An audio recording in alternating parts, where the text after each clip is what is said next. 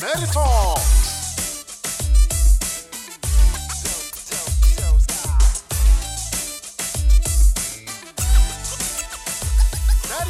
Seja muito bem-vindo ao Neri Talks. Eu sou Herbert Neri e hoje nós temos um programa de utilidade pública.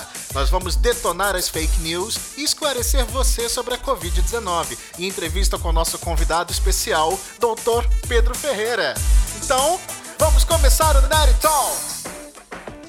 Eu vejo que este programa tem o dever, o dever cívico de detonar as fake news. Sim, senhoras e senhores.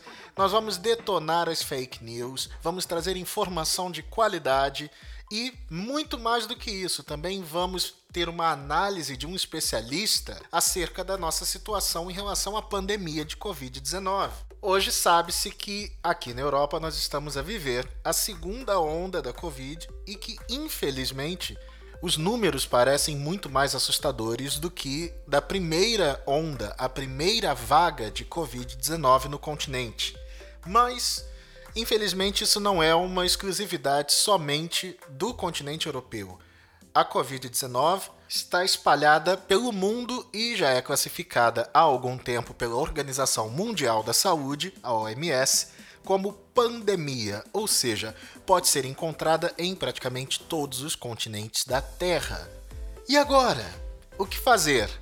Para além de todas as discussões que envolvem geopolítica e diversos interesses que estão muito acima de cada um de nós e sobre os quais nós não temos como opinar com nenhum tipo de precisão, apenas conjecturas, e para muito longe de todas as teorias da conspiração, está a questão de saúde pública e a emergência sanitária, que é a maior dos últimos 100 anos. A última vez que nós estivemos mundialmente numa situação semelhante foi na década de 20 do século passado, quando nós estivemos diante da gripe espanhola, que também, infelizmente, ceifou milhões de vidas ao redor do mundo. E por esses e outros motivos, nós precisamos de informação de qualidade para saber como lidar e como nos proteger em relação ao novo coronavírus.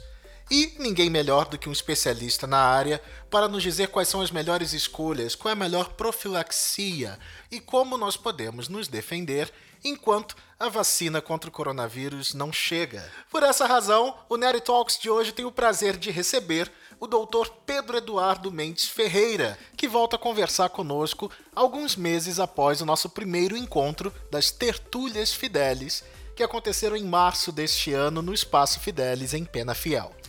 O Dr. Pedro Ferreira é infectologista e investigador da prestigiada Universidade do Minho. O seu percurso acadêmico começou como bacharel em Engenharia Biotecnológica e logo após a licenciatura nesta mesma área pelo Instituto Politécnico de Bragança. Em seguida, o doutoramento em Ciências Médicas, que foi concluído em 2010 no prestigiado Instituto Karolinska, que fica em Estocolmo, na Suécia.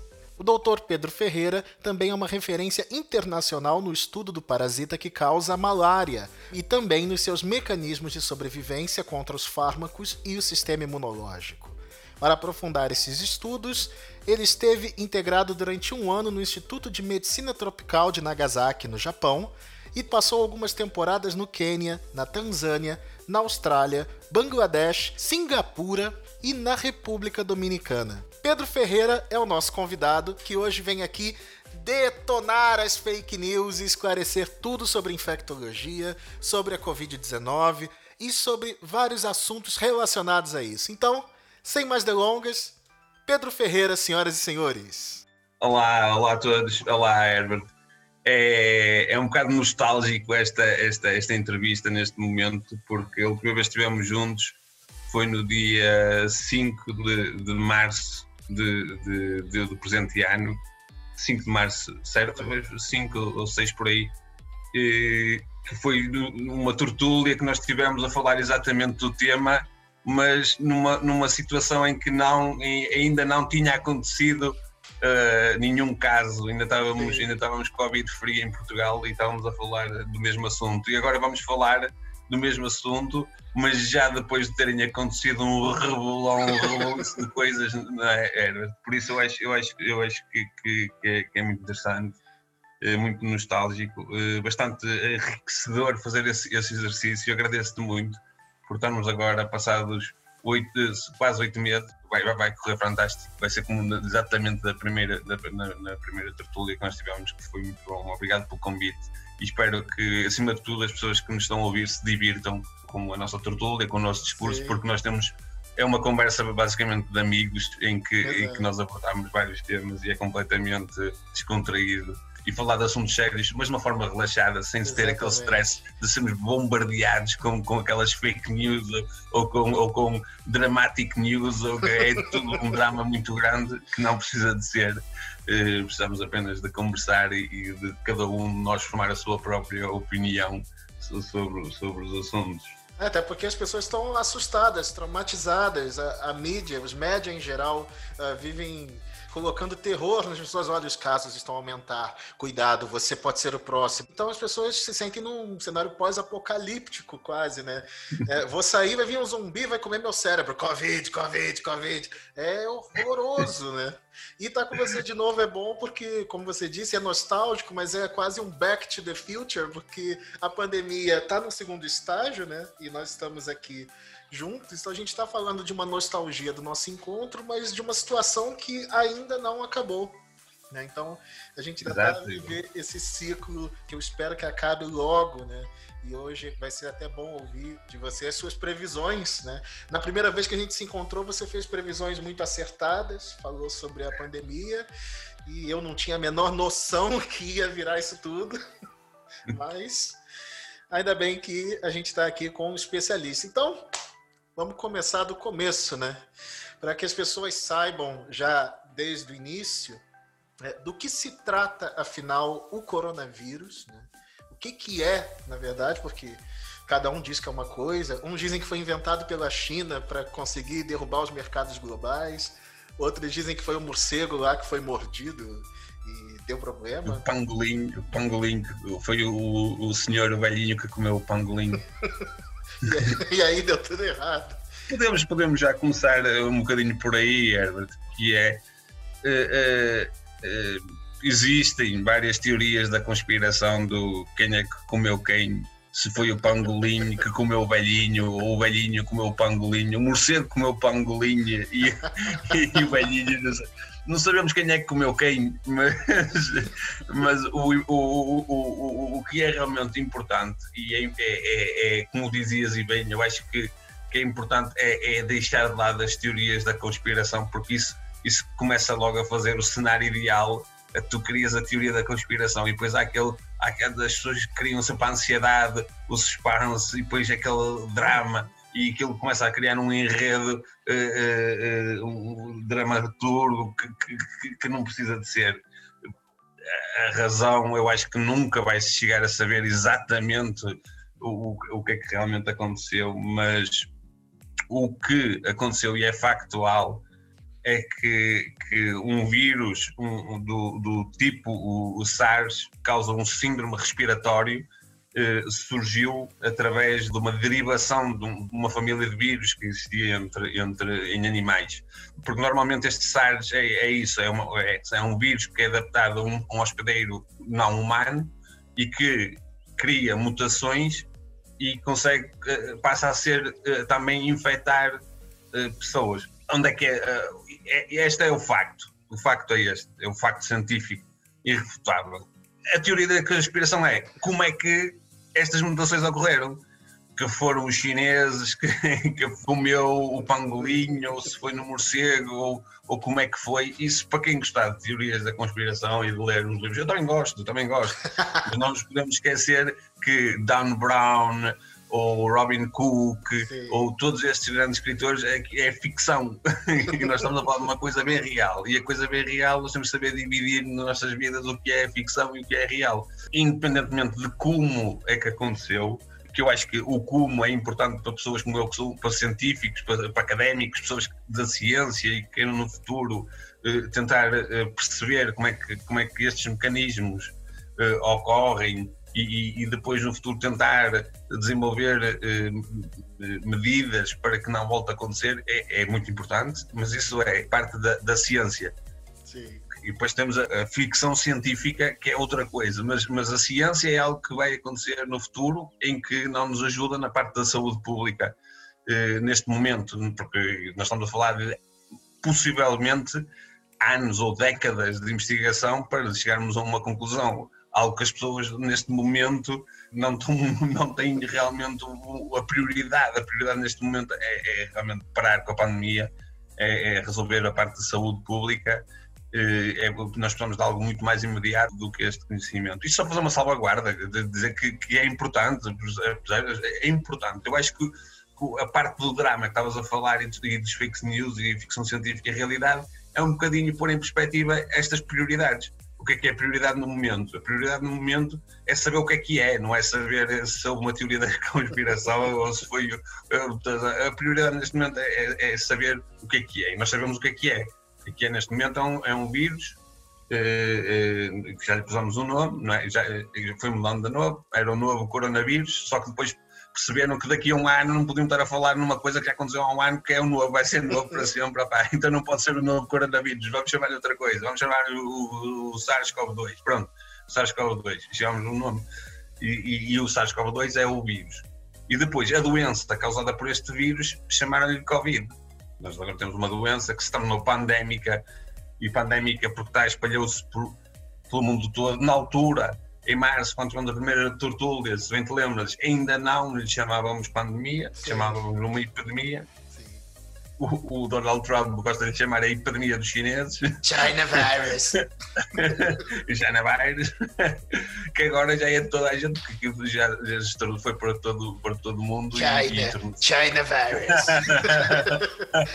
Tem aqui um brinquedinho do Donald Trump, um limpador de sanita com a cara do Donald Trump. Falar em China virus. A gente tem duas posições. Tem, por exemplo, você citou agora o Donald Trump, que diz: uh, não tenham medo da Covid, eu venci a Covid, eu sou super-herói, em dois dias eu peguei Covid e já estava bem. Tem o Bolsonaro dizendo: é só uma gripezinha, tá ok? Né? E temos outros governos que dizem: não, não é só uma gripezinha, não, fique em casa, você precisa do lockdown. Né? A gente agora aqui em Portugal vai entrar num segundo isolamento, um pouco mais brando, não se sabe ainda né? ainda estão a definir, mas Inglaterra, Holanda, Alemanha, toda a gente eh, em outros países europeus já estão entrando no, no isolamento mesmo, igual foi o primeiro. Afinal, é só uma gripezinha ou não é só uma gripezinha? Não é só uma gripezinha, como nós já, já, já, já toda a gente praticamente podia prever em março, só quem não queria ver realmente os factos. Eu acho que nós falámos nisso na altura porque é engraçado fazermos também este, este paralelismo. Em março estávamos a, a, a, debater exatamente o que é que era o que, ainda havia aquela dúvida se, se aquele, aquele vídeo muito famoso da, da, da, da diretora da DGS a dizer que muito dificilmente esse, esse, esse vírus chegará a, a, Portugal. Não há contágio de pessoa para pessoa. e, um ainda nessa, ainda estávamos nessa, nessa situação de haver muita dúvida.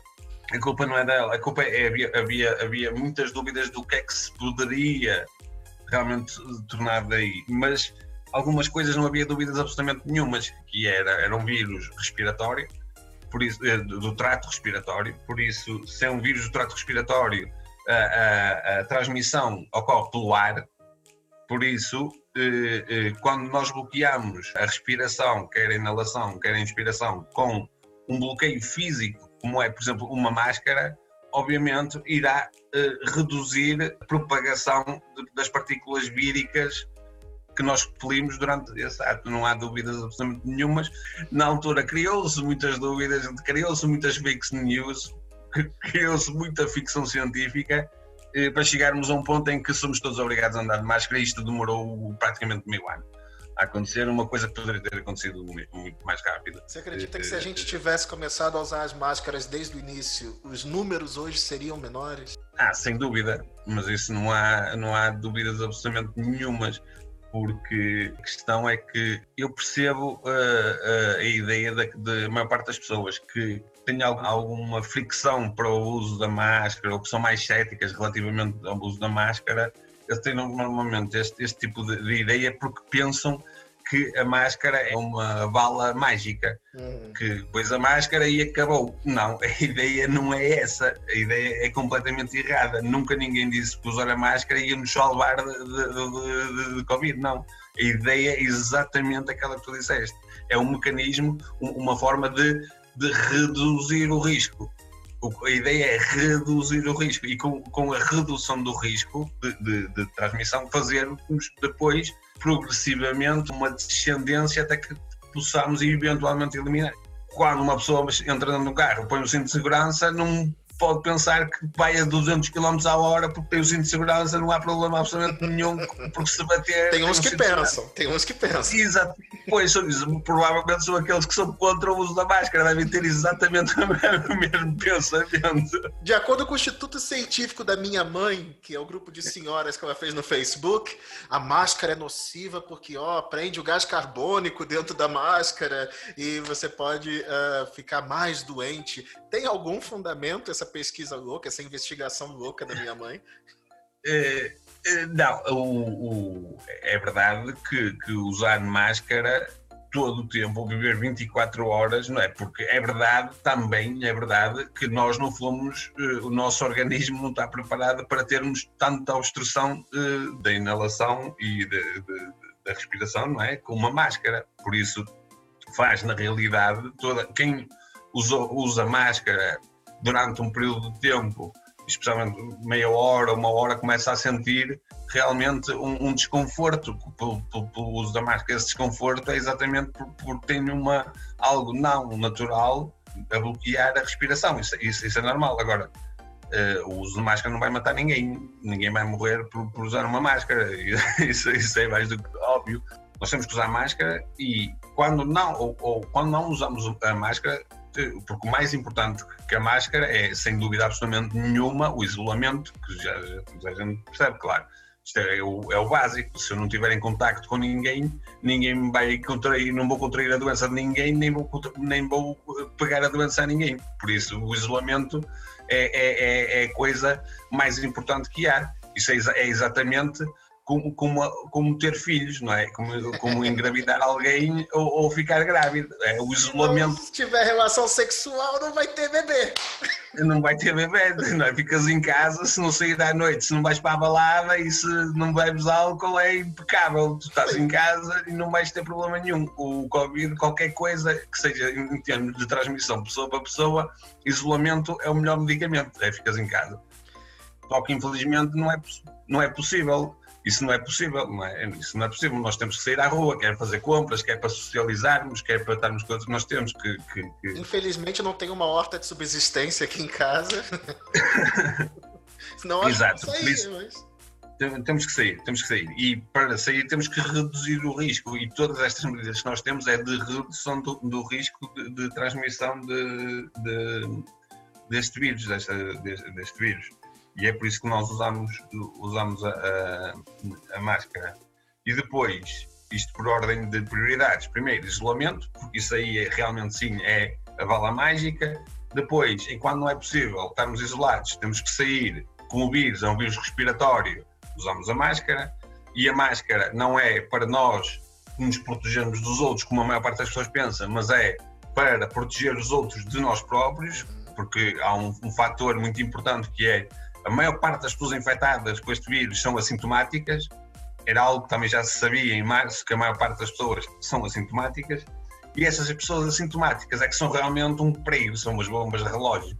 Porque, porque estão, estão, sentem-se bem, as pessoas sentem-se bem, não tem problema absolutamente nenhum, e transmitem o, o, o vírus a qualquer outra pessoa, até porque essas pessoas, como não têm sintomas, são mais propícias a ter atividades físicas, a ir para o ginásio, a ir para o café, eh, a entrar em convívios e realmente essas pessoas é que transmitem, é que transmitem o vírus. Por isso, essas pessoas que se usarem máscara, o risco de transmissão é, é- é- é muito menor. E depois, eh, eh, limpar as mãos, porquê? Porque é que o álcool gel? Porque o vírus pode ficar em superfícies e nós temos que, que desinfetar as mãos, porque as mãos, é, é- nós colocamos as mãos muitas vezes, não é? Nos nossos, é quase impossível de, de ter, de ter este controle das mãos na nossa cara. É, é, é- é- é um- é- muito, muito, muito difícil, é quase impossível. Por isso, desinfetar as mãos é, criar um hábito de desinfetar as mãos faz com que realmente haja a redução do risco de termos vírus nas mãos e, e, e inocularmos através do nariz ou da boca ou dos olhos o, o, o, vírus no nosso corpo. E essas são três, as três medidas que realmente são as únicas três medidas. Ou, outra fake, fake news, era isto que, é, que é engraçado, que é SMS, ventiladores, camas, todas estas medidas, isto não são medidas coisíssima nenhuma, isto não, isto não, não transmite pandemia, porque quando alguém já quando já alguém já está doente, essa pessoa vai para o hospital. Por isso, todas eh, estas, estas eh, eu não vou chamar medidas, chamam-lhe medidas, mas o que é que eu lhe vou chamar? Todas estas previdências, ou todas estas atuações, ou todas estas regras, ou, ou todas estas, estas eh, posições que foram tomadas, são para tratar pessoas certo? As pessoas estão doentes e vão ser tratadas. Mas em termos da transmissão de saúde pública, certo? Estas medidas não fazem com que haja menos, não faz com que haja menos uh, vírus, não faz. É muito bom. O, o, o, nosso sistema de saúde é o melhor sistema de saúde do mundo, não há dúvidas absolutamente nenhuma. É espetacular. É Nós temos que preservar e tentar melhorar, é muito bom, mas não, não, não, vai, não vai parar a, a pandemia. Não é por causa do, do SNS 24, não é por causa do, do, do, Sistema Nacional de Saúde que vai deixar de haver pandemia. Isso aí ninguém tem dúvidas. Há muito pouco testes. Eu, eu, quando ouvi em abril, em abril já ouvi, nós já fazemos testes demais e nós tínhamos feito bem meio de testes, já, já achava que os testes eram demais e eu acho que sempre achei que nós enquanto não testarmos a população toda umas quatro sim. ou cinco vezes, isto ainda vai andar aqui, uhum. porque, e já vou explicar porquê, mas testar sim, porquê? Porque é importante testar. Testar é importante porque queres saber onde é que está efetivamente o vírus, quem é que está infectado e quem é que não está. Enquanto nós não conseguirmos saber Uh, num período curto de tempo, quem é, quem é, que são as pessoas infectadas e as pessoas não infectadas, vai ser muito difícil controlar esta, esta epidemia, se não impossível. Porque, porque neste momento nós estamos em casa porque nós não sabemos, outra vez, mais uma vez, quem é que está infectado e quem é que não está. E agora qual é que é? É a segunda vez. Isto aqui, porque é que esta parte, agora vou dar outra, eu gosto muito das analogias e tu também eu sei que também, também gostas. Né? Eu adoro. Das minhas analogias, para toda a gente chegar a perceber. Isto é a mesma coisa que tu abris um baralho de cartas. Tu quando tens um baralho de cartas novo, elas vêm todas eh, divididas tens as copas, os paus, tudo, não, tudo direitinho. Né? E agora, o que aconteceu, imagina, nós somos este baralho de cartas, não é? e algumas destas cartas vão estar infectadas. Isto é a mesma coisa que baralhar as cartas. A primeira vez que tu embaralhas as cartas, tu embaralhas a primeira vez, juntas o baralho todo e tu ainda continuas a ver. Tu direito está fantástico. Grande parte do baralho ainda vai estar por ordem. Vai estar muitos, três ou quatro ou cinco cartas de copas, com os de paus, é? E quanto mais embaralhas, não é? Quanto mais embaralhas, mais disperso as cartas vão estar. E é exatamente o que está a acontecer. No princípio, nós tínhamos pouquinhas cartas ainda infectadas, porque elas ainda não estavam muito misturadas. Só que agora, o que é que aconteceu? Agora já, nós já, já baralhamos as cartas, o baralho tantas vezes que nós já não sabemos onde é, onde é, onde é, que, onde é que isto está. Isto está completamente baralhado. E, e, e, e, esse é que é o problema, porque agora, neste momento, já não há tanta garantia de que, por exemplo, tu vais para um sítio eh, que supostamente no interior ou, ou, ou, ou uma pequena aldeia e achas, e em março, quando isto começou, a probabilidade de alguém ter estado na, na, na, em Espanha ou Itália, porque nós tivemos a sorte de ser dos últimos, e já avisava para esse facto de nós termos um dos últimos países a ser, que era muito bom, eh, porque ter sido dos últimos, eh, a probabilidade de chegares e alguém ter, ter estado num aeroporto em Sernancelho era baixíssima, não é? Era muito, muito, muito baixa a probabilidade. E, e o que nós estamos a falar neste momento é essas probabilidades. As probabilidades hoje em dia de alguém já ter estado com alguém infectado é muito grande. Hoje em dia já está tudo baralhado. com as crianças, no, as crianças, os miúdos, nas creches, nas escolas, com, com, com contacto com os funcionários, nunca não sabe quem é que está infectado, quem é que não está, e o risco é, é extremamente alto. Você acha que as aulas voltaram no momento ruim? Talvez não fosse a altura é, ideal para voltar com as aulas presenciais? Deveríamos continuar na telescola? Qual a tua opinião? Sim, a minha opinião, acho, acho que, que, que foi um desperdício de, de recurso, de tempo de, de, de habituação eh, do que foi feito. Nós, nós tivemos desde março até junho, nós tivemos quase metade de um ano letivo, onde tivemos que preparar professores, eh, staff, eh, crianças, logística, rotinas familiares para adaptar ao estudo à distância. Depois mandámos todos de férias e pegámos nesse trabalho que estava todo a ser feito e deitámos ao lixo. E eu acho muito grave, mais grave de tudo, Herbert, eu acho é que eh, é que eu tenho alguma. Eu, às vezes eu fico muito frustrado porque eu tenho uma memória bastante boa. Lembro perfeitamente que em, na altura da preparação, julho agosto, quando prepararam o ano letivo, o próximo ano letivo, a ideia era fazer, querer começar as aulas, mas o plano era para fazer algo misto ou, uma dada altura, se fosse necessário, voltar a, ao ensino à distância. Isso foi o que foi dito. Agora vê o que é que foi feito. E eu acho que, que isto aqui, eh, para além de. de no, no, o, o, problema grave não é o que foi feito nem o que foi dito, o problema é não haver coerência. E quando há coerência, enganam as pessoas. Isto, isto andaram a enganar as pessoas, percebes? Ou não sabiam o que estavam a dizer, ou não sabiam o que estavam a fazer. Pois, mas qualquer uma das opções, das opções é má. E, e, e, eu acho que, o, para além de ser má, é que agora tens uma, uma. Para além do impacto negativo das crianças terem que andar na escola sem muitas condições, eh, eh, em termos sem muitas condições, a nível, a nível de, de, de, de, bloqueio de transmissão de vírus ou de serem infectadas, porque é muito difícil, é muito difícil. Como, como se tem visto, é muito difícil de controlar crianças, especialmente crianças. Uhum. Pegou-se pegou nesse trabalho todo que foi feito e, e deitou-se pelo cano abaixo. Eu acho isso um desperdício imenso, imenso, imenso. É o que eu acho. Ou seja, nós ficamos confinados durante meses, em plena transição do inverno ali, aqueles dias chuvosos, horríveis, para uma primavera que também não começa lá muito ensolarada, tristes, deprimidos, com a cabeça a explodir, pensando mil teorias da conspiração, para nada! Sim, exato. Basicamente, basicamente para isso, porque depois, na realidade, eh, eh, não aconteceu nada disso. Aconteceu foi que, que houve sim algumas medidas para, para haver um, um, certo distanciamento quase impossível de se fazer por, por, por, por, imposições físicas, não é? Porque nós já tínhamos 30, 25, 30 alunos dentro de salas de aula. Como é que agora se vai aumentar a sala de aula? Não, é impossível aumentar uma sala de aula, por isso não é impossível aumentar o distanciamento da maior Vamos parte construir salas de aula de campanha. Exato. e, e, e, pronto, eu acho que isto não correu assim lá muito bem.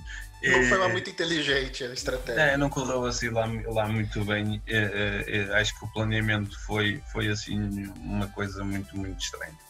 Pergunto, por que, que a Covid pega as pessoas a partir das 8, quando dá 8 e 1, na porta dos bares a tomar seus finos, mas a Covid não pega ninguém que estava na Fórmula 1 em Portimão e nem tampouco na Champions League. A Covid não gosta é de pessoas que vão aos bares ou ela tem problemas só com horário?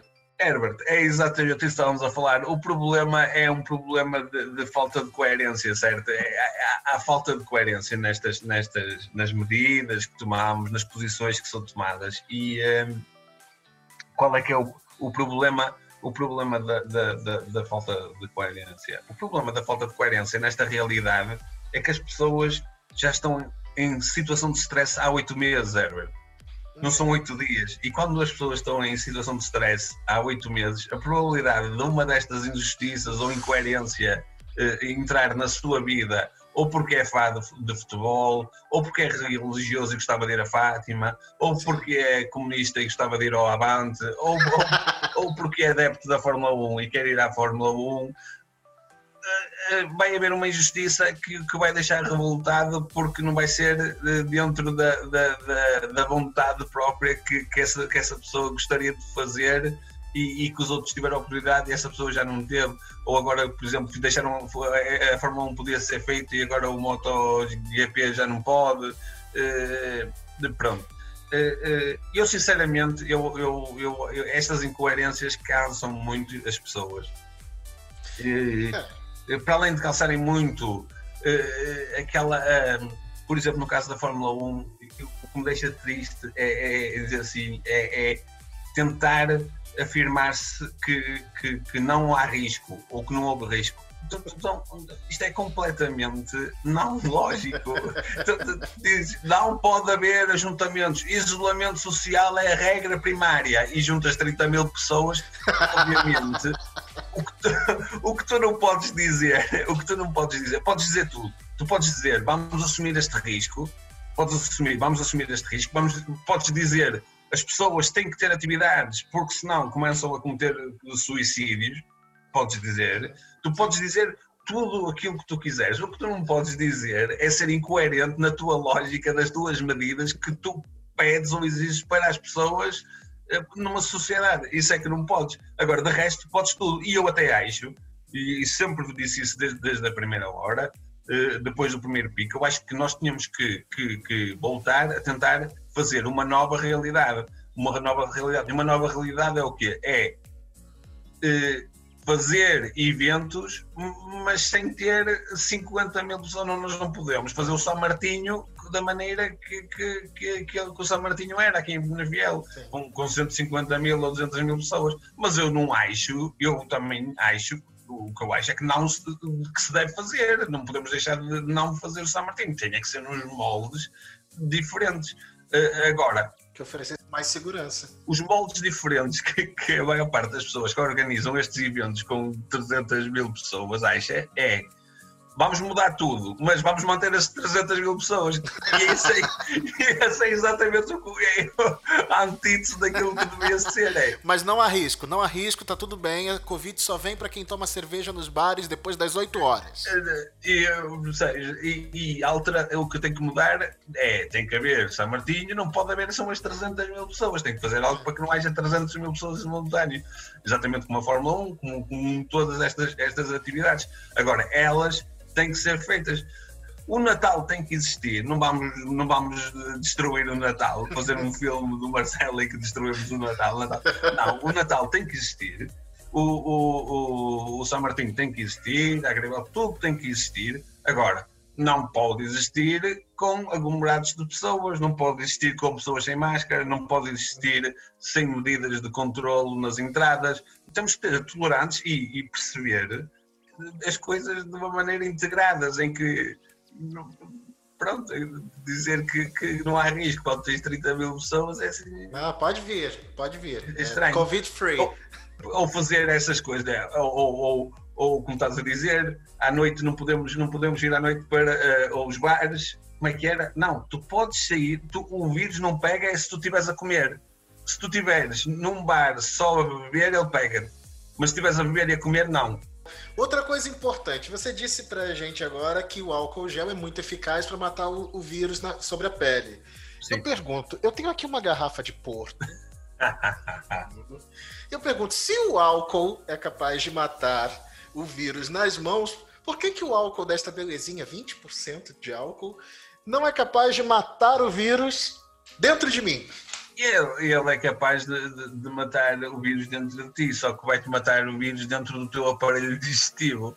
E o problema é só se tu inalasses o álcool, se tu, se tu cheirasses o, o vinho do Porto e ele fosse para os pulmões, muito provavelmente eu fazia qualquer coisa mas como nós, nós só limpámos o nosso, o nosso canal digestivo com esse maravilhoso néctar, Amém, que néctar. simplesmente limpámos o nosso, o nosso estômago. Nos pulmões, onde, onde o vírus ainda continua lá, o álcool não chega, não mata. Que pena. Ah, vamos ter que fazer uma versão inalável de vinho do Porto. Pronto, tá é exatamente. para as caves, né? É um vinho Qualquer... de cheiro. é Covid free. Portugal realmente é uma maravilha. Desde que eu descobri os vinhos daqui, eu nunca mais quis outra coisa. É, é fantástico. Esse é um país abençoado por Deus e bonito por natureza. Obrigado. Outra coisa muito interessante é que, por exemplo, o senhor presidente da República Federativa do Brasil, o senhor Jair Bolsonaro, disse assim: quem é de direita, toma cloroquina. Quem é de esquerda, toma tubaína. Tá ok? Né? Ele falou lá da tubaína, que é o refrigerante, disse que a cloroquina era só para quem é de direita, porque a esquerda não ia aceitar. É, e a cloroquina está sendo contestada até hoje, tanto como a hidroxicloroquina, Sim. porque não existem é, resultados é, comprovados que ela seja a melhor opção contra a Covid.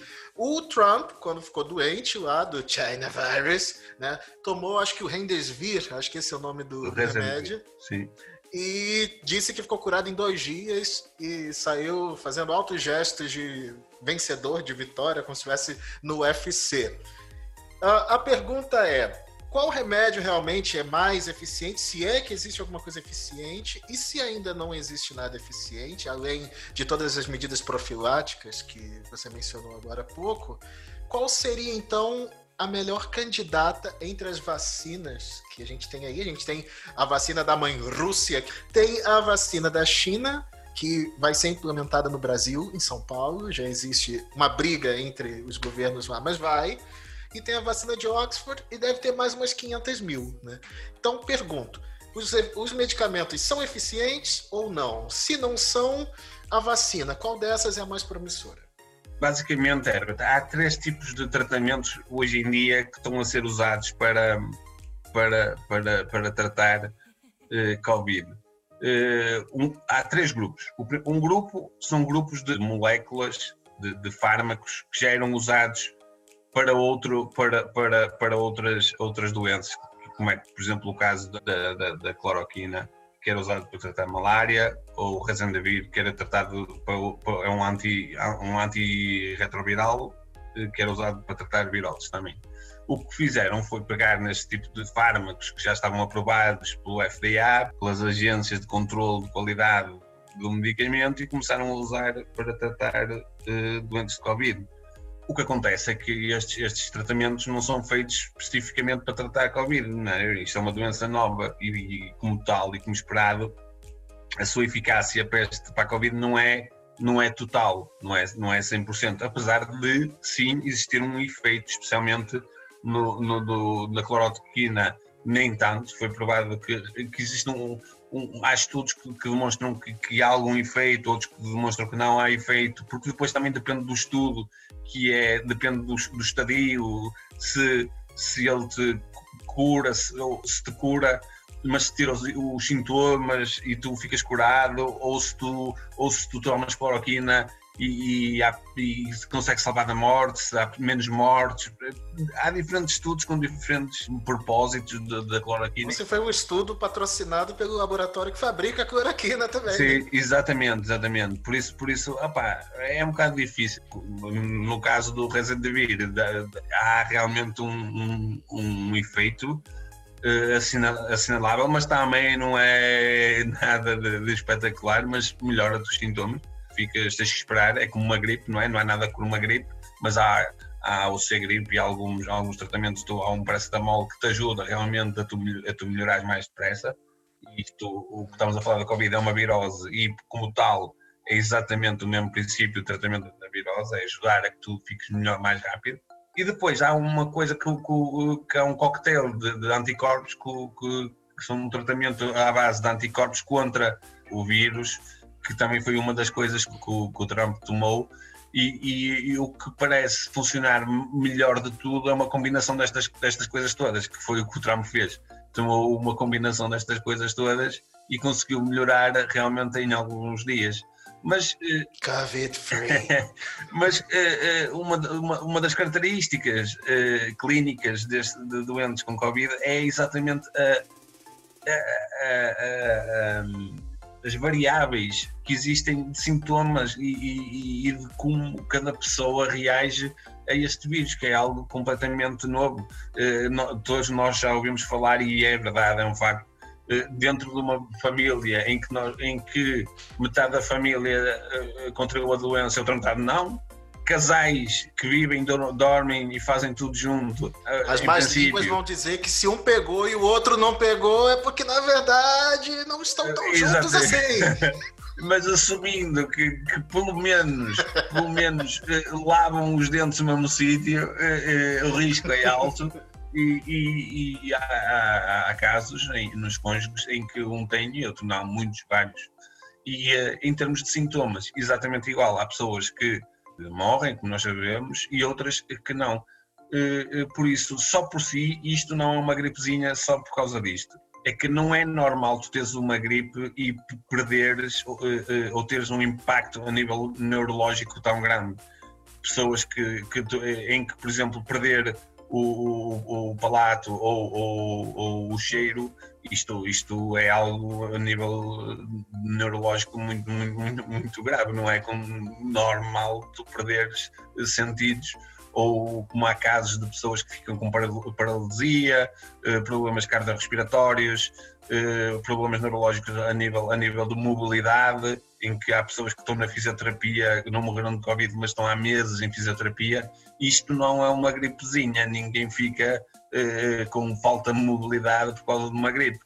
Eh, pode eventualmente morrer, sim, mas os impactos do síndrome a, a médio prazo, a crónico, o que se poderá tornar, são lesões também a nível de, já também já estão documentadas clinicamente a nível cerebral e a nível, a nível pulmonar de, de lesões crónicas graves, eh, eh, crónicas quer dizer que são eh, eh irreversíveis, pessoas vão ficar com estas mazelas para, para o resto da vida, eh, faz com que não seja uma gripezinha.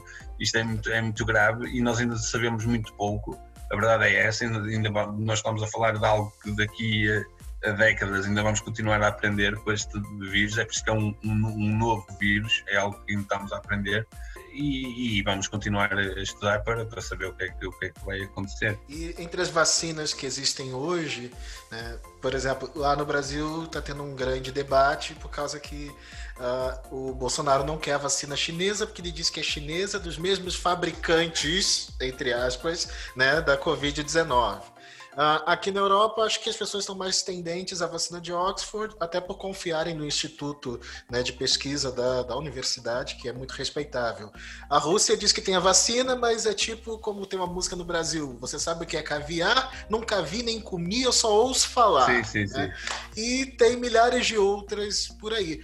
Hoje, na tua percepção, na tua visão assim de especialista, qual dessas apostas seria uh, mais promissora para a gente realmente ter uma vacina eficaz contra a Covid? E, digo mais, será que a vacina é um imunizante ou será um imunizante suficiente para realmente erradicar a Covid?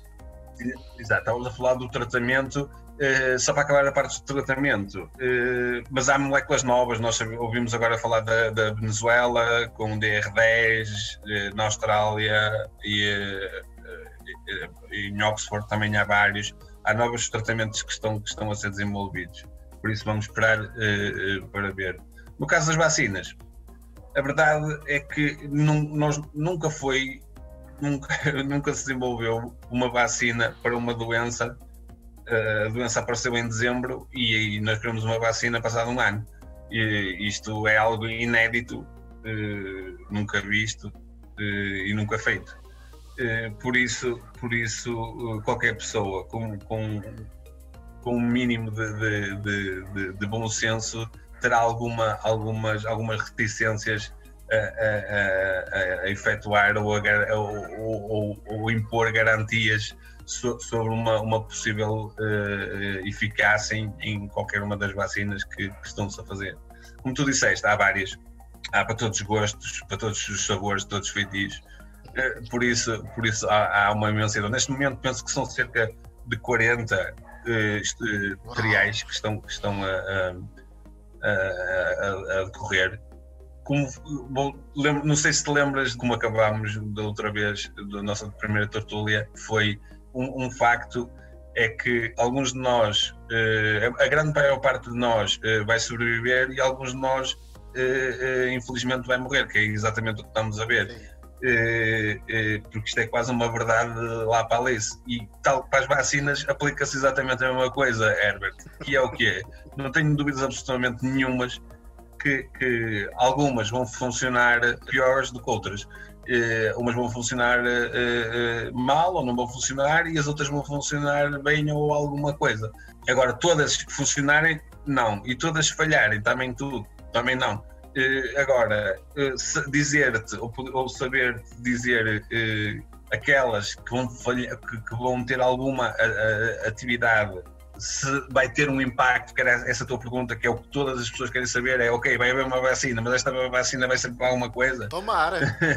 Isso é muito difícil de, de, de, de, alguém, sequer alguém com um mínimo de, de, de, coerência saber, ninguém sabe. Nem os videntes sabem. Nós estamos numa fase em que, em que e as pessoas já estão a dizer, ah, mas eles dizem cá, já estou, parece que já estou a ouvir lá em, casa, ah, mas eu vi na televisão que, causam uma reação, que esta, as vacinas de Oxford causam uma reação.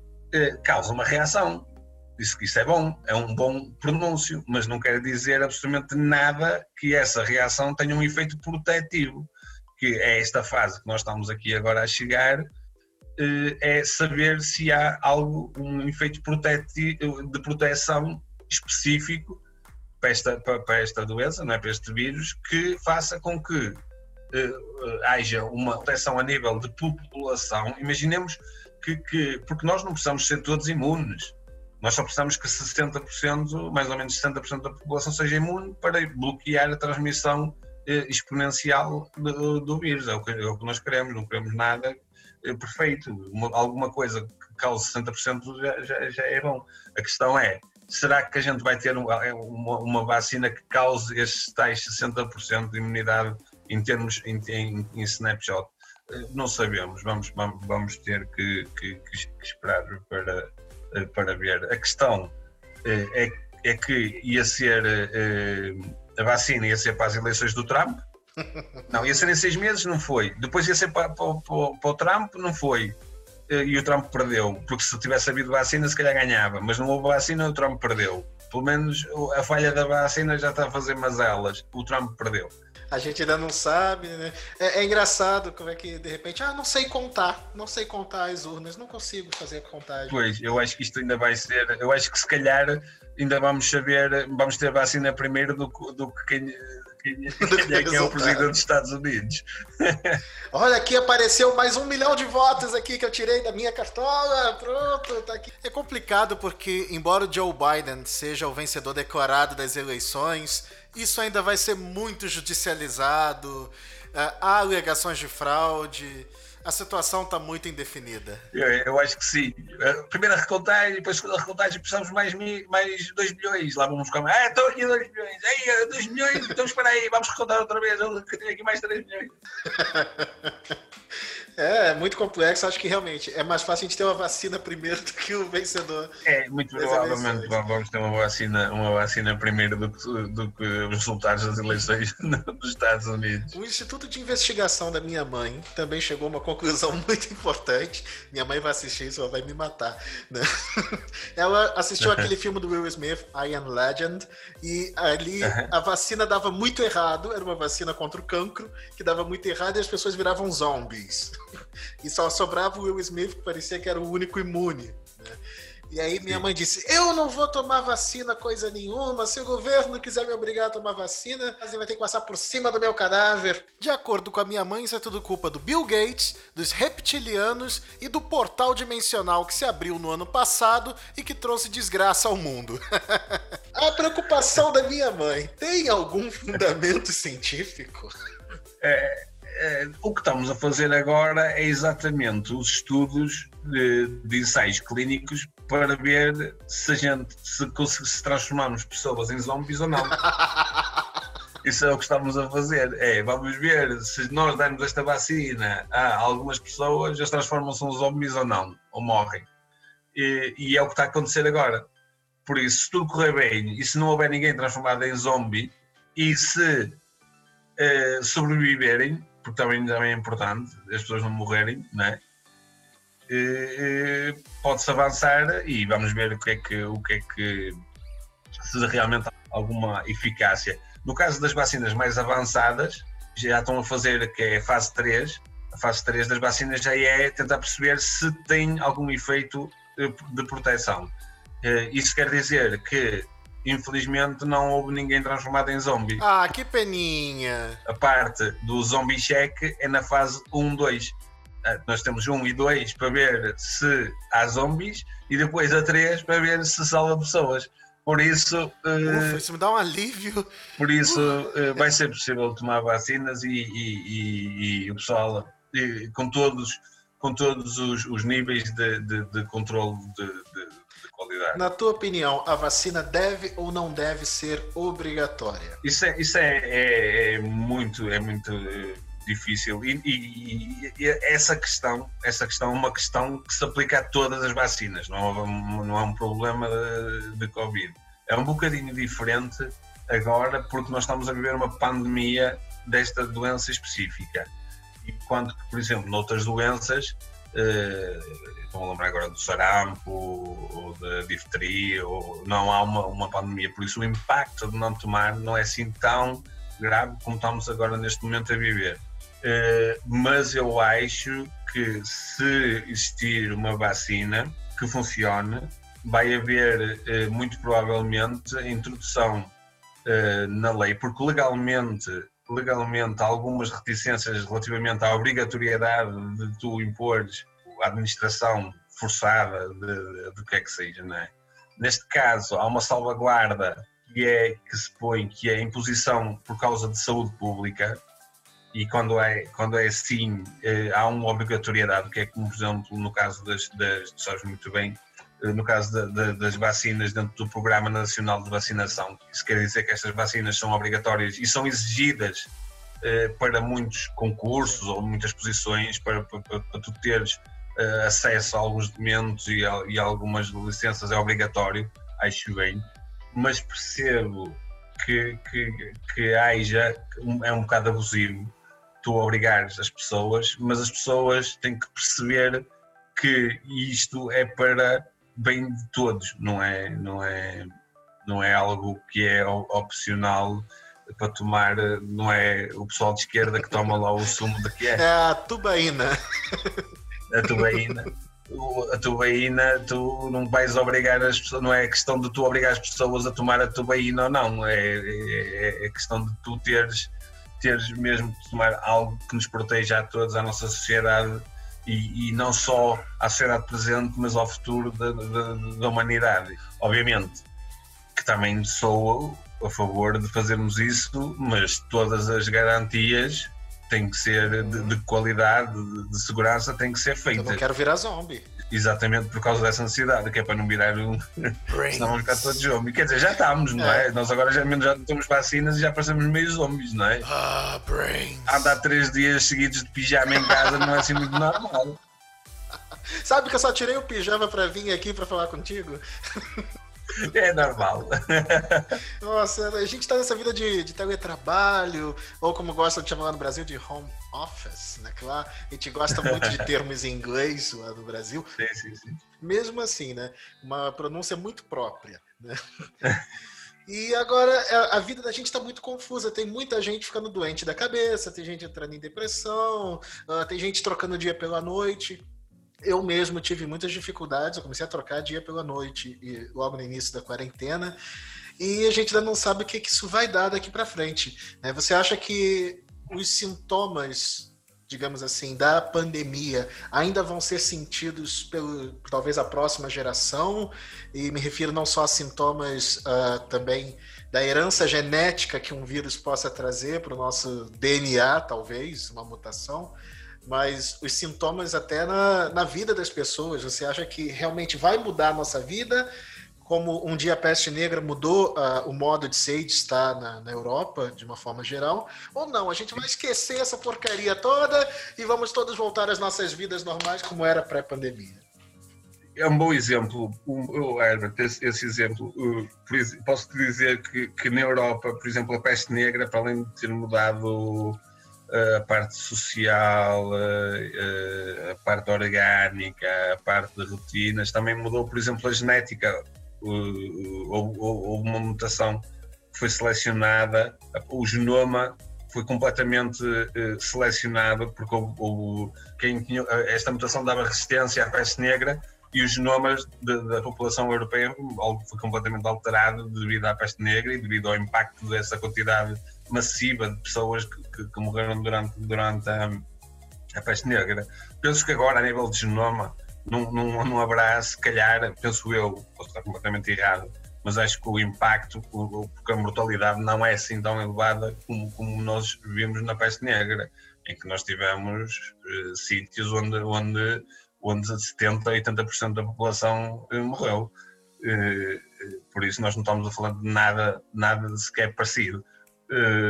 estamos a falar de algo que tem realmente um, um, impacto a nível de saúde pública muito grande, a nível de morbilidade é, é enorme, mas a nível de mortalidade não é assim tão grande, é, é baixo, ainda bem. Ainda bem. Uh, e, mas mas este, o impacto a nível social eu acho que vai ser o pior. Sinceramente, Herbert, eu acho que ainda estava a, estava a comentar isso aqui há dias e eu acho que vai haver um impacto, há um, há um impacto a nível, a nível epidemiológico, como está a haver, nós sabemos isso, temos que nos tentar curar ou, ou, ou reduzir, controlar a epidemia de alguma maneira.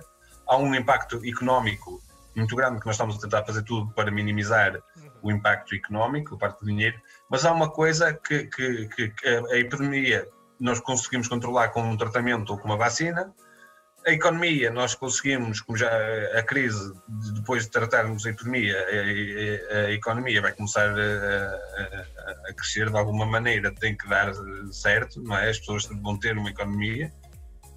A parte social, isso aí já é, eu acho que vai, vai demorar anos a tentarmos reajustar o balanço social de, de, disto tudo está a acontecer. Nós, estamos, nós vamos para um ano em que deixamos de ter a normalidade social que tínhamos, de estar com a família, de estar com os amigos, de, de, de ir ao café.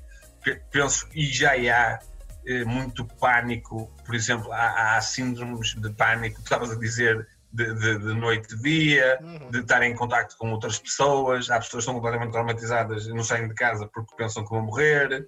Eh, eh, as pessoas deixaram de ter estes, os eventos sociais que tinham. O São João, o Santo António, eh, isto está tudo para trás. Depois vai haver pessoas que vão querer continuar a estar em casa, outras que vão ter, que era o, o, o que, já, que já chegámos a falar na China, na altura, quando as coisas começaram a melhorar na China, que era o, Shopping Revenge, que era quando elas saíram, aquilo foi o fim do mundo. Eu acho que vai acontecer a mesma coisa. Eu acho que, que, que a próxima festa do vinho verde em Castelo Paiva, eu acho que vai haver mortes, vai haver aquilo, vai ter que, vai ter que haver algum controle, porque eu acho que o, que o pessoal vai, ou se não há controle, o pessoal mata-se uns aos outros, que aquilo vai ser o fim do mundo. Sim. De, de, de, eu, e, eu, e, mas isto são situações, mesmo que a gente tente uh, voltar à normalidade, são situações anormais. Isto vai, vai ser uma anormalidade, vai ser um absurdo e, e, eu acho, acho, que vai demorar muitos anos até atingirmos uma, uma, uma, que estes traumas todos que foram impostos na sociedade se estabeleçam. Acho que, que a parte epidemiológica e a parte económica vão naturalmente eh, se resolver muito mais depressa do, do que estes traumas que, que, estão a ser eh, imputados na sociedade, que eu acho que é algo, e algumas delas, alguns duvido que sejam, que sejam reversíveis, duvido especialmente a parte do toque, do contacto social, vai haver, as pessoas já estão tão entranhadas a usar máscaras e a, e a não se cumprimentarem que, que, eu acho que isto veio mesmo para ficar, acho que já não, já não vai ser a mesma coisa. Você que já viveu no Oriente, viveu em Singapura, esteve na China, esteve em países orientais. Lá, pelo que me parece, eu nunca lá estive, mas pelo que me parece, eles já não se tocam muito. Eles já não Exatamente. muito contato físico. Isso ainda antes da pandemia. Você acha que a tendência, então, para a gente no Ocidente é adotar uma postura semelhante a essa, cumprimentar assim a distância? Vai, vai, vai naturalmente vai se impor, porque, porque é, é, é a evolução natural das coisas, porque se tu pensares na Ásia, eh, esse tipo de comportamento de hábito existe porque eles foram sempre muito mais fustigados por causa da demografia, por causa de, de, de, da população viver muito junta em, em agregados, em, em, cidades muito grandes e, e com poucas condições, ah, ainda há poucos anos e ainda atualmente, eh, com poucas condições sanitárias. Eh, na China, por exemplo, tendo uma cidade de 10 milhões, 20 milhões, é uma cidade, há várias cidades pequeninas com 10 milhões, 20 milhões de pessoas. É uma vilinha. Que, sim, é uma vila com poucos um, sistemas de, de águas uh, entubado, em que há ainda esgotos a céu aberto, uma situação de saúde pública eh, instável e é exatamente para a situação que, que, que, na é normal as pessoas não se cumprimentarem, usarem máscara, já, porque já tiveram várias epidemias eh, ainda há pouco tempo. A, a, a febre do, do, do. A febre aviária, tinha a gripe do porco, a gripe suína. A gripe dos porcos, exatamente. Então, é continuamente a, a, a aparecer estas coisas, por isso é que eles estão habituados a isso.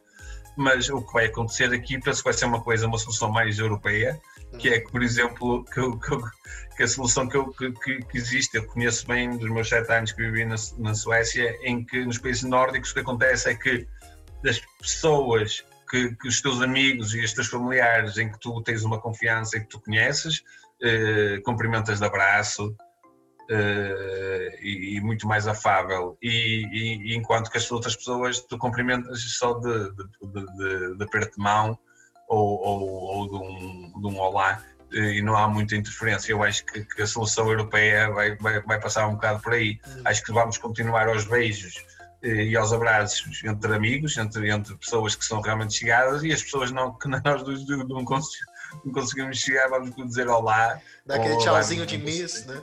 Sim, e, eh, e chega para lá porque eu não, não te conheço. E eu acho que vai passar, se calhar, por aí no futuro. E isso é que eu digo que, que aquela coisa de beijos a toda a gente, a toda a hora, que nós tínhamos, eh, especialmente na, na na Europa do Sul, é? no, no, na, na, Europa mediterrânica, eh, vai deixar, vai deixar de, de existir com a frequência que existia. A minha mãe, o Instituto de Pesquisa e Investigação seríssimo da minha mãe, afirma que o Bill Gates é uma das pessoas por trás desta doença, porque as pedras da Geórgia, lá nos Estados Unidos, dizem que uma das metas para a nova ordem mundial é reduzir a população, colocar uh, menos de um bilhão de pessoas, reduzir a menos de um bilhão de pessoas. E que o Covid foi um ensaio, foi um ensaio para ver se o, o, o, potencial de redução populacional e a mudança de hábito das pessoas. Né? Então a pergunta do programa, valendo 50 mil euros em barras de ouro, é a seguinte. Por acaso, uh, você acredita que sim, é, possa haver uma possibilidade de alguém estar nos fazendo de ratinhos de laboratório para testar políticas de redução populacional e mudanças comportamentais? A resposta imediata é, é, é sim.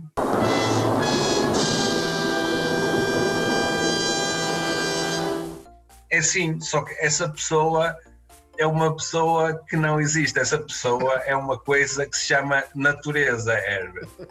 Essa pessoa é, é natureza simplesmente a, a, a, trabalhar. Eu acho, eu acho que já, já, já estamos, todos nós já percebemos que isto é uma, uma, uma, uma ação-reação da, natureza. Nós temos pessoas a mais e como eu te disse, a, a, a Ásia, acontece na Ásia não por uma, uma questão aleatória, mas porque porque a densidade populacional, os agregados com falta de, de, de sistemas sanitários que funcionem eh, é, é, é baixo, as situações sanitárias é, é, muito pobres e a ocorrência de doenças é muito alta e é por isso que, que surgiu lá, porque a própria natureza tenta sempre se equilibrar. Isto aconteceu isto sempre desde, desde do, do início do, do universo e, e, por consequência do, do início da, da, da, Terra há um equilíbrio natural das forças eh, que, que, ocorrem e, e, a redução natural do, do, número de pessoas no mundo,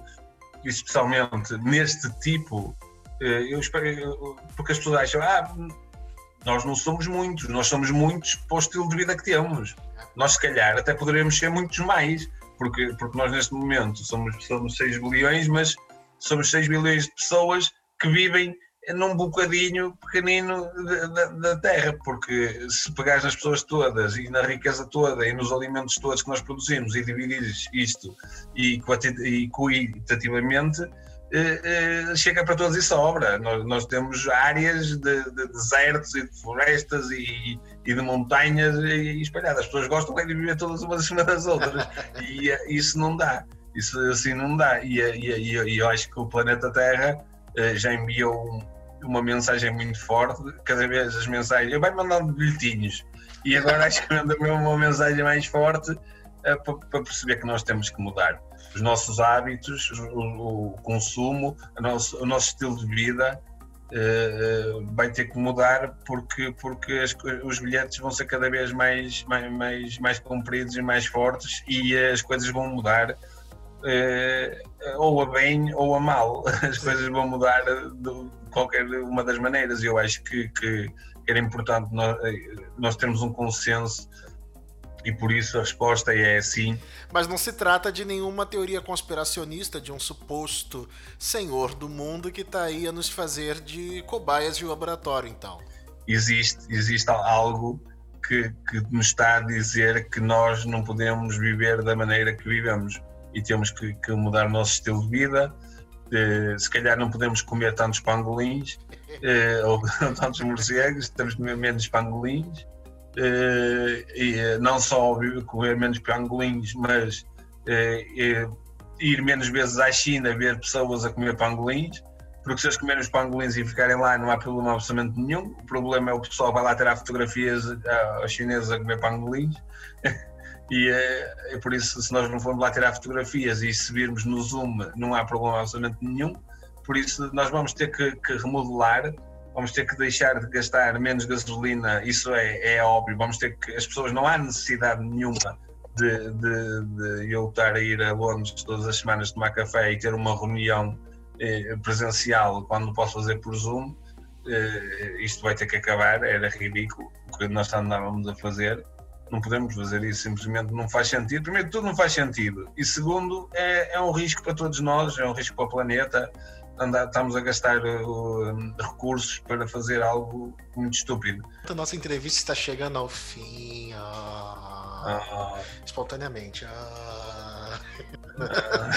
Mas uma última pergunta cabível até pelas tuas especializações. É, aqui, a nível europeu, eu acho que eu posso dizer que você é um dos investigadores uh, referência no que respeita à questão da malária.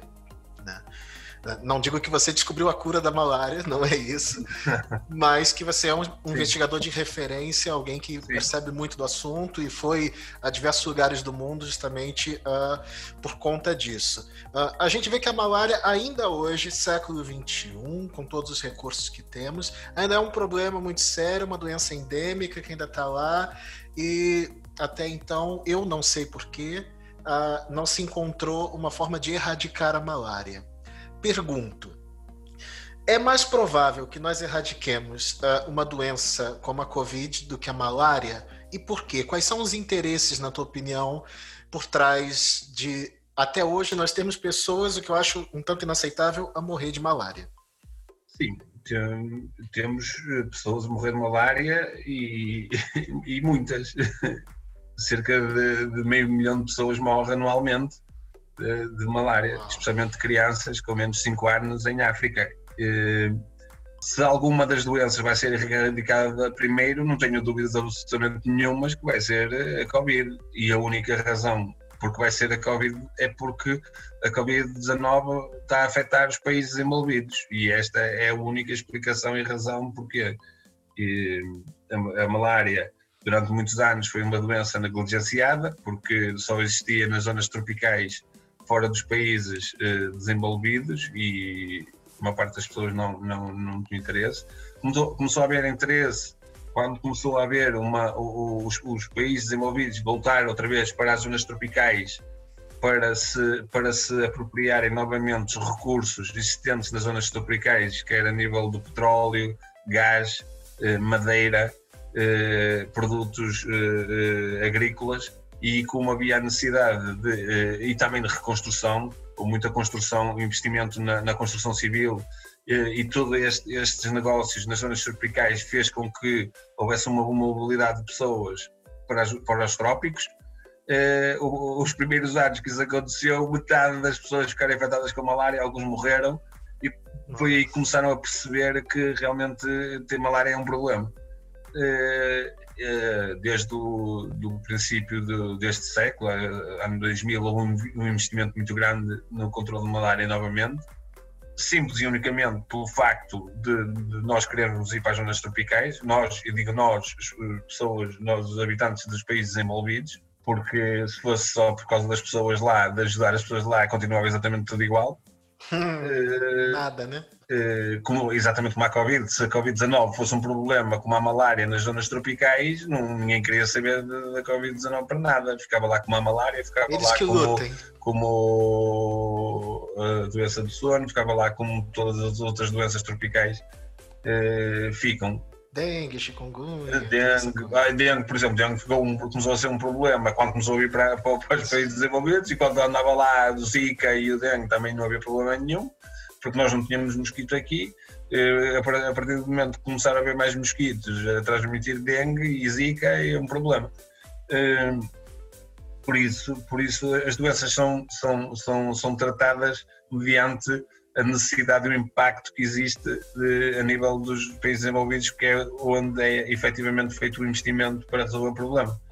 Uh, e, e, essa é que é a realidade.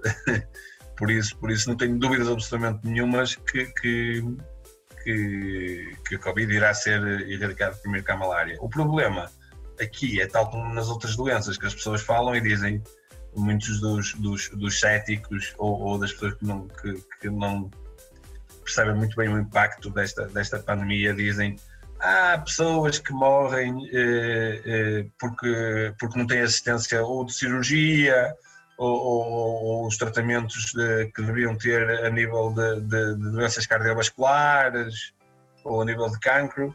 Eh, e eu normalmente digo, eh, agora imagina o, o problema, esse, esse impacto a nível de doenças que já matavam meio milhão de pessoas porque a malária não deixou de existir. Agora imagina que a Covid, quantas pessoas é que não vão morrer de malária? Porque, entretanto, por causa da Covid, o, pouco que já se fazia de controle de malária deixou-se de fazer. Eh, eh, e nós não estamos a falar de, de doenças de tipo Parkinson, Alzheimer, eh, doenças cardiovasculares que, que, que, que têm um impacto muito grande na, na em população sedentária ou, ou, ou na terceira idade em velhinhos. Estamos a falar de, de, de, doença, de uma doença que mata principalmente crianças com menos de 5 anos. Por isso, eu estas pessoas que, que, que dizem que a Covid que, é, que tem um impacto e que é importante é, é estas doenças como Parkinson, Alzheimer, eu, eu alerto para, para eh, não tenho dúvidas absolutamente nenhumas que este ano, os números deste ano só saem para, para, no próximo ano, vai haver um aumento massivo novamente eh, de malária e penso que todo o trabalho que foi feito nos, nas últimas décadas, onde se salvou, para teres uma ideia, estima-se que na prime, na, nos primeiros 15 anos, de 2000 a 2015, foram salvos 60 milhões de pessoas, com, com, com 60 milhões de pessoas que deixaram de morrer de malária, Uau. com os novos medicamentos, os novos, as novas políticas, as novas medidas de controle. Uh, e reduziu-se o impacto da malária passou de cerca de, de, de 3 milhões, 1 milhão, 1 milhão, cerca de 1 milhão de pessoas para, para metade, para, para, para meio milhão de pessoas ou menos. Uhum. Eh, eu, com a Covid-19 e com estas todas as alterações, eh, não tenho dúvidas absolutamente nenhumas que daqui a um ano ou dois vamos voltar a ter eh, prevalência de, de mortes devido à malária que tínhamos no último século e todo o investimento que foi feito vai ser vai pelo simplesmente porque nós não conseguimos pôr o investimento que estava, a, que estava a ser feito, não podemos continuar a investir em tudo. Basicamente agora pegámos nas fichas todas e pusemos no Covid-19, uhum. não é? Isto é um lençol, tu tapas a cabeça, destapas os pés. e, e, e, eu acho que, que, que se as pessoas estão preocupadas com as pessoas que morrem de Parkinson, Alzheimer, cancro, eh, como tem assistência devido à Covid-19, esperem pelos números que vêm aí das doenças infecciosas nas, nas tropicais. Você acha que o caso, por exemplo, de uh, países como Estados Unidos e Brasil que compraram grandes quantidades de cloroquina, que era usado para tratar malária, um remédio até barato, uh, acha que esse, essa, esse grande aporte desses países desviou um medicamento que seria realmente eficaz em campo, em África, para tratar malária? E isso ainda vai aumentar ainda mais esses números? A, a cloroquina já não era muito usada para tratar a malária devido, a, devido à resistência aérea, sabes? Hum. Eu acho que até foi bom porque as empresas que produziam, produziam fármacos antimaláricos conseguiram receber algum dinheiro, pelo menos, e, e, conseguem ter pelo menos um fundo de maneio para a cloroquina que já não usavam para tratar a malária e podem produzir. Que é uma droga obsoleta, então, para isso. É, é, acho que esse, esse mal, esse mal, é não, é, mal. não é o pior deles todos. Uh, mas mas em, em, termos futuros de investimento, uh, porque nós estamos a falar, neste momento, nós acho que uh, os últimos dados que eu vi, nós tínhamos cerca de 20 a nível mundial de, de controlo de, de, de, malária, penso que nós, o orçamento era de cerca de 20 bilhões de dólares, em que mas estamos a falar de, pessoal, tratamentos, testes diagnósticos, uh, redes, mosquiteiras, uh, inseticidas. É um orçamento muito grande mas, para todo o mundo. Uh, obviamente que este orçamento não vai ser possível manter, quer pela, pela, pela, pela Organização Mundial de Saúde, nós já sabemos, levou um corte imenso agora com a saída dos Estados Unidos, a redução do orçamento da Organização da Saúde é menor, Sim. o orçamento para estas doenças também vai ser cortado porque a prioridade é Covid-19. Os países, a, a, parte do orçamento, deste orçamento dos 20 bilhões que era, era feita pelos, pelos países, por cada um dos países, também vai ser reduzida porque os países não têm dinheiro, eles eram pobres, a maior parte deles, e agora eh, mais pobres ainda vão ficar. Eh, por isso vai ser um descontrolo e, uh, e, uh, e, vai ser uma desgraça, basicamente. É, 2021 promete, mas nada de bom, então. 2021 vai ser, vai ser um ano de resiliência. Uh, por isso é que, é que eu estávamos a falar e tu estavas a dizer que, que falámos dos fake news e do dramatismo e do, e do vamos morrer todos. Eu acho que temos que ter calma porque o pior ainda está para mim. Isto aqui ainda não é nada. Isto aqui. Ah, que bom! Por isso, isto aqui nós temos que abraçar-nos e rir porque isto aqui ainda não é uma, o pior de tudo. No, no, no, futuro ainda pode acontecer pior. A nossa ideia é não deixar que isto piore. Se for assim, já não é muito mal. Por isso, temos é continuar a fazer o, o, o, o que podemos e esperar que, que as coisas não, não piorem. E, e, eu acho que essa, que essa é, que é, que é a verdadeira, uh, o espírito positivo é que pode ser muito pior. Eh, e, e, o que nós temos que fazer é fazer tudo para que não piore, eh, que não fique pior do que o que já está. É, inclusive, a, dizem que a definição de insanidade é fazer sempre as mesmas coisas e esperar obter resultados diferentes. É, é exatamente isso. Que... É, é, é, é, exatamente isso. É exatamente isso, Herbert. Por isso vamos tentar tipo, fazer coisas diferentes, admitir o erro para fazer coisas diferentes, que é para termos, mantermos a nossa, a nossa, nossa sanidade mental uh, e, e, e, tentar melhorar as coisas daqui para a frente. É, conselho, mais do que um conselho, mas uma reflexão também para que a gente melhore. A gente encerra o nosso Nerd Talks de hoje, mas eu quero te agradecer pela tua presença, pelos esclarecimentos, por ter massacrado as fake news aqui hoje né? Dá na cara da fake news, minha mãe vai agradecer ou não. né? Minha mãe pode dizer igual um procurador lá do Brasil disse: ah, não tenho provas, mas tenho convicção.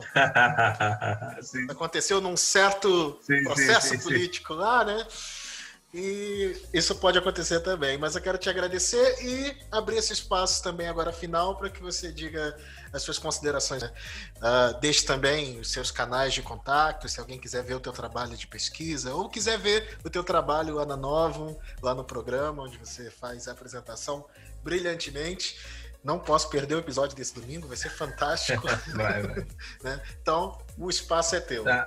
Obrigado, Herbert. Queria, queria deixar-te agradecer. É sempre um, um prazer enorme. Eu acho, eu acho que as nossas, as nossas, as nossas conversas, como eu gosto de dizer, isto não são entrevistas, não é programa, não é nada de conversas, e eu tento sempre fazer conversas porque eu acho que a conversar é que é mais fácil passar a, a mensagem e eu, eu quero te agradecer por, por esse teu espírito positivo uh, e também dar-te agora um, um, grande abraço por, por vires aqui também mais para perto de nós que nós gostamos muito de ter aqui.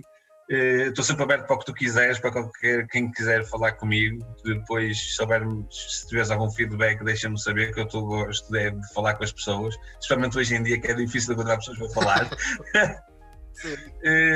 e eu acho que, que, que, nós vamos agora entrar numa fase uh, natalícia eh, estamos quase, quase, quase, quase a entrar numa fase natalícia e eu acho que queria já começar a fazer, eh, aproveitar, a fazer um warm-up de, deste Natal. Eu, eu sabes que tu conheces-me, eu sou uma pessoa super positiva e gosto de espalhar positividade para toda a gente.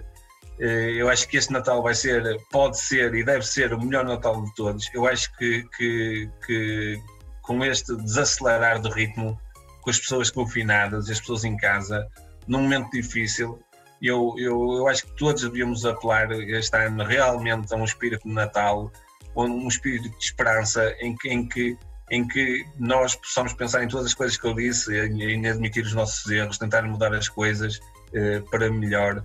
E, e, e, nós que agora estamos em casa temos este, esse, esse, esse tempo, mais tempo, eh, com, com um ritmo mais, mais leve. Uh, possamos fazer uma introspeção dentro de nós eh, realmente a séria e, e, que possamos trazer uma esperança nova e, e, que 2021 possa ser realmente aquilo que estávamos a falar de um mundo diferente, realmente diferente, onde, onde as nossas rotinas eh, eh, mudem, eh, onde a nossa maneira de ser mude, onde, onde, onde, onde a paz cada vez seja maior. Nós já percebemos hoje em dia que realmente o, o, que nós precisamos é, é, é, de paz e amor e, e, e, para além de outras coisas, isto tudo trouxe, foi, foi sem dúvida nenhuma um, um alerta para todos nós. Penso que, que, não há ninguém que realmente tenha refletido e, e olhando para as circunstâncias perceba, percebeu, olha, o mais simples que eu falo com toda a gente é o quão bom era a vida que nós tínhamos de poder ir a um café, a um restaurante e, e, e tão pouco valor lhe dávamos por, por ter estas coisas que poderíamos que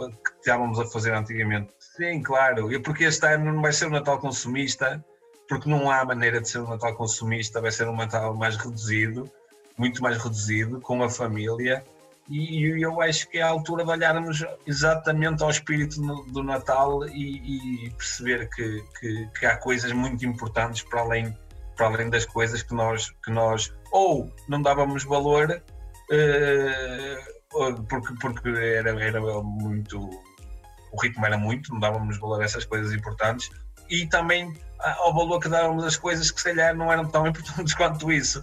E eu acho que, que esta reformulação de prioridades na, na, na, no nosso coração, eu acho que também pode ajudar a salvar-nos, a tirar-nos de, de, deste Covid-19 e não só de resolver o Covid-19, mas, mas fazer um mundo melhor para, para, para os nossos filhos e para os nossos queridos.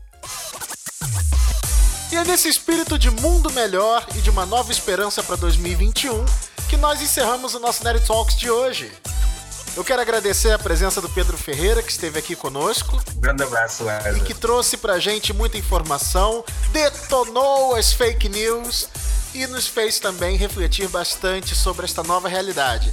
Então, tudo de bom para vocês e nos vemos na semana que vem. Tchau!